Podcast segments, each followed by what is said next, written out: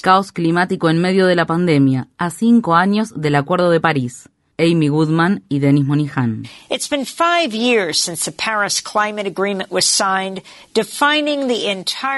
Han pasado cinco años desde que se firmó el Acuerdo de París sobre Cambio Climático. Este acuerdo, firmado por la mayoría de los países del mundo, estableció un plan totalmente voluntario e inexigible para evitar el caos climático global. Esta semana, en una cumbre para celebrar el quinto aniversario del acuerdo, que se llevó a cabo en forma virtual debido a la pandemia de coronavirus, el secretario general de las Naciones Unidas, Antonio Guterres, dijo.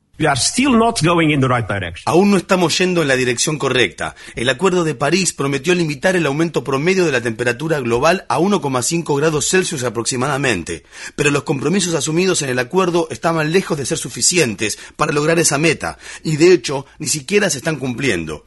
Es por eso que pido a todos los líderes del mundo que declaren el estado de emergencia climática en sus países hasta que se alcance la neutralidad en las emisiones de carbono.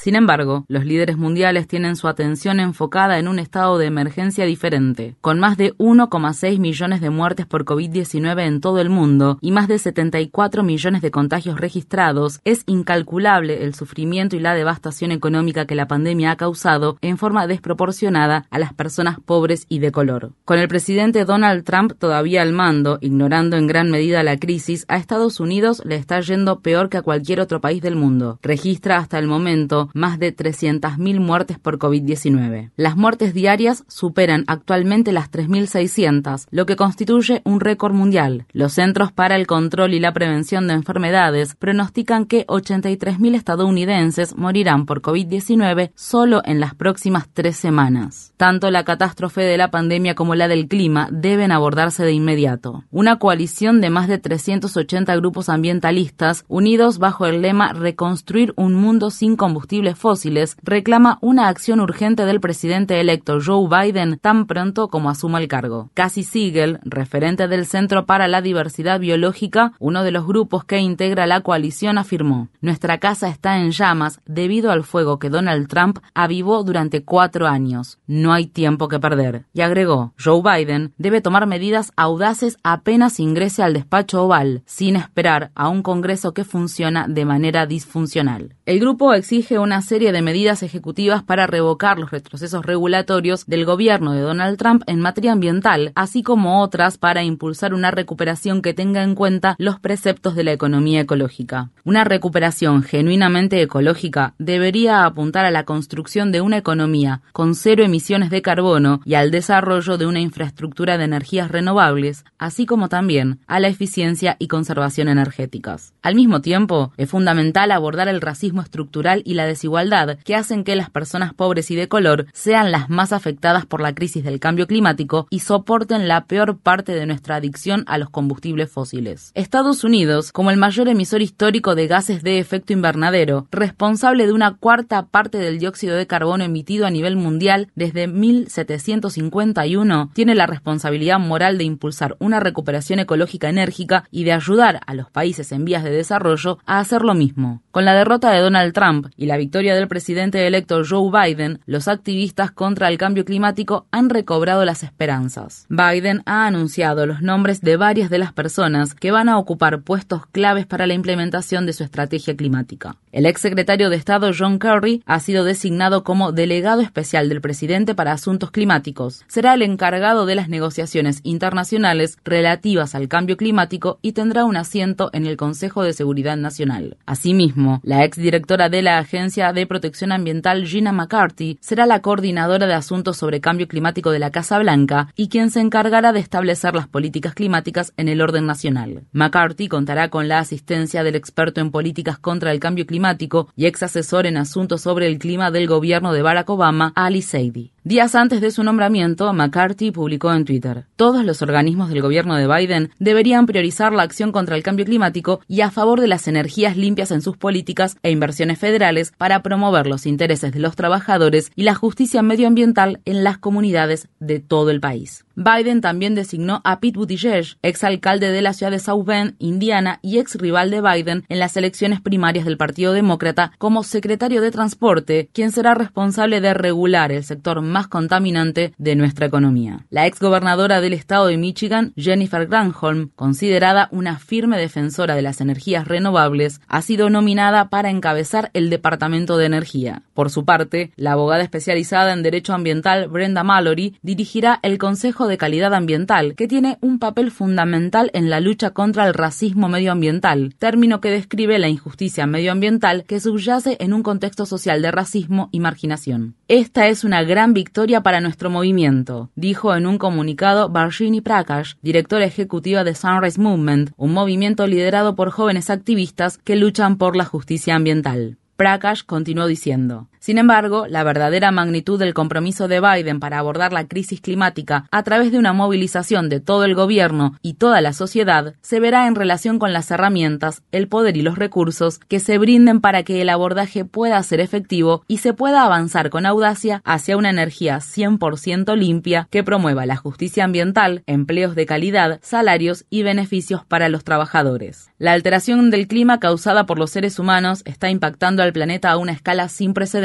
con una catástrofe tras otra, sequías extremas e incendios forestales, sucesiones de huracanes y tifones, deterioros y pérdidas de hábitats. Todo ello dejando una secuela de muerte y destrucción a su paso. El calentamiento global también genera la aparición y propagación de enfermedades contagiosas, lo que prácticamente garantiza la futura aparición de más pandemias como la que estamos enfrentando actualmente. Estas dos crisis simultáneas exigen una respuesta global, colectiva y coordinada para lograr una distribución equitativa y gratuita de vacunas y tratamientos contra el coronavirus, así como también una recuperación económica de matriz ecológica, vigorosa y justa.